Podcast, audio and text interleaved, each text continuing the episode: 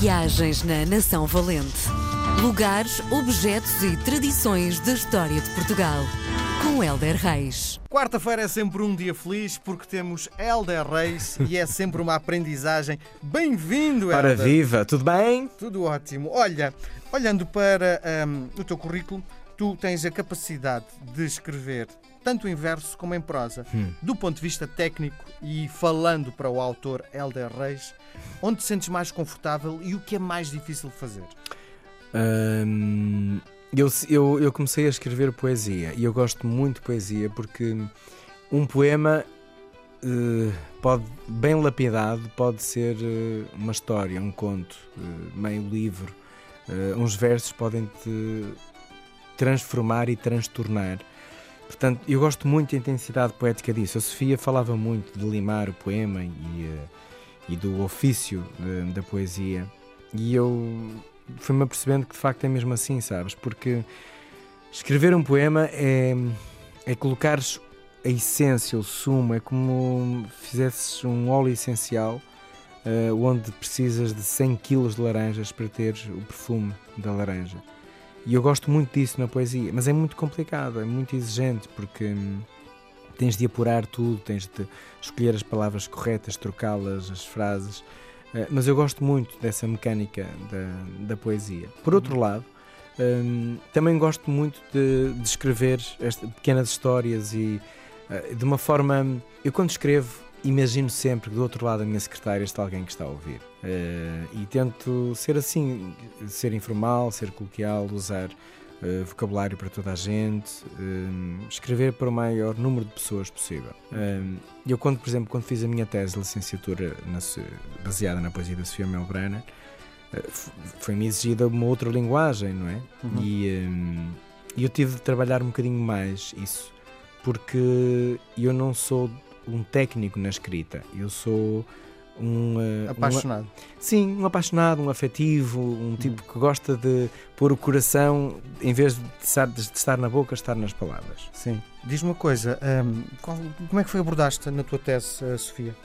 Não percebi, desculpa. Como, é, como foi a abordagem, a tua tese de- sobre a Sofia Olha? Eu sempre gostei de ler a Sofia e havia algo lá que me indicava um enigma eh, bastante eh, presente, que é, pá, mas como é que é a relação da Sofia com Deus? Eh, ela é católica, não é católica? Porque de facto a Sofia fala imenso de Deus. e- Engraçado, tu falas da Sofia como se fosse alguém da tua família. É, não é?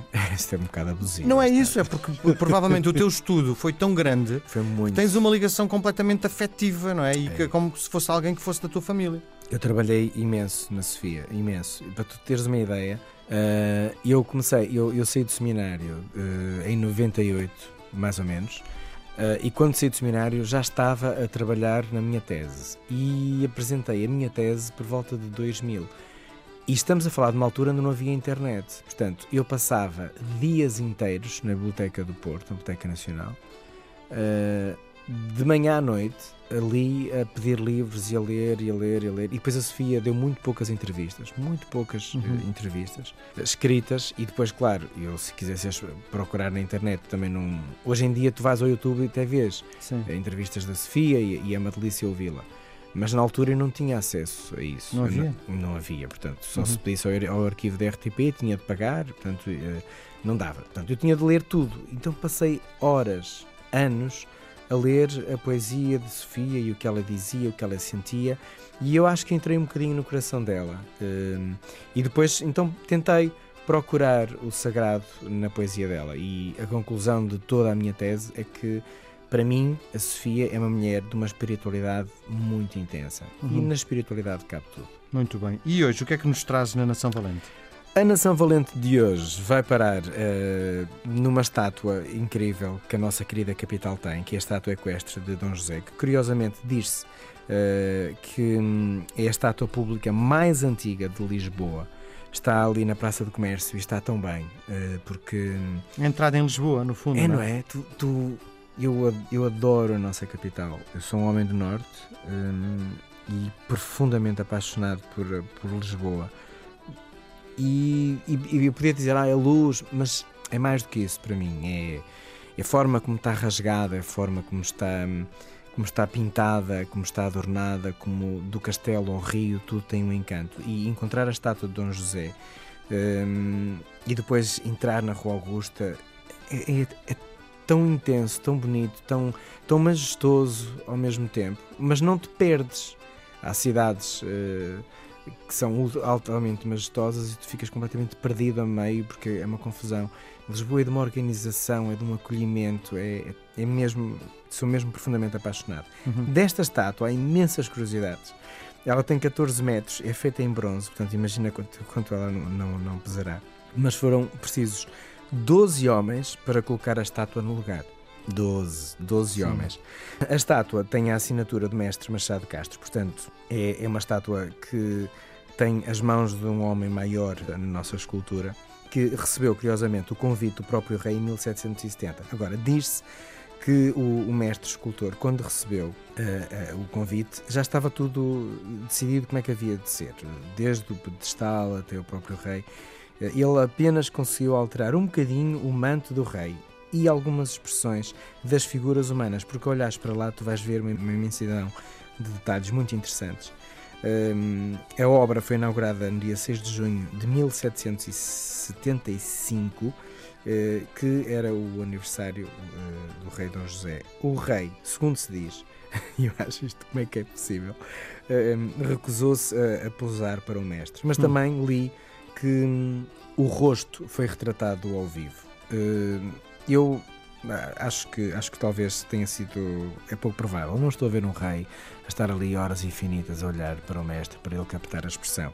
E então, o que se diz é que o mestre, para distrair eh, da expressão do rei, se era uma expressão fixa ou, ou mais nobre ou menos nobre, usou imenso. Aliás, se tu reparares, tem um chapéu enorme, um capacete onde tu praticamente olhas para as plumas e para o capacete e nem reparas bem na expressão do, do nosso rei. Sim.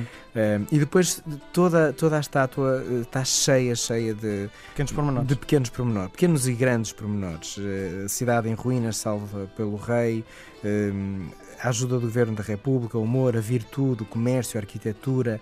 Um, a palma da vitória. Mas só um especialista é que consegue perceber esses pormenores. Alguém não sei. olhar para ali e perceber isso de imediato não é fácil, Helder. Tu és capaz de chegar lá e, e sacar, assim, até pode ser um desafio interessante para quem vai olhar a estátua com outros olhos. Uh, olhem de baixo para cima e tentem descobrir lá coisas, porque tu a palma da vitória vais descobrir. Uh, um menino com coroas de ouro vai-te lembrar a abundância. Uh, um homem de, com um cofre aberto é a mesma coisa, não é? A figura feminina de espigas eh, também tem, tem um sentido de um país trabalhador. Eu não sei, são centenas de detalhes que, que eu acho que vale a pena, tipo, descubra alguns deles e tente uh, dar-lhe a sua leitura. E depois vá ver se efetivamente uh, fazem justiça à mente do gênio que claro. a criou. Bom, deixa-me só uh, completar dizendo que um, é obrigatório subir no novo elevador uh, do Arco da Rua Augusta para poder ver também a estátua de costas com o Tejo à frente. É verdade, é ainda não o fiz, mas está na lista. Vai, na próxima edição da Nação Valente. Nós voltamos a conversar na próxima semana. Um grande abraço, Helder. Outro Obrigado. para ti, saúde. Viagens na Nação Valente. Lugares, objetos e tradições da história de Portugal. Com Helder Reis.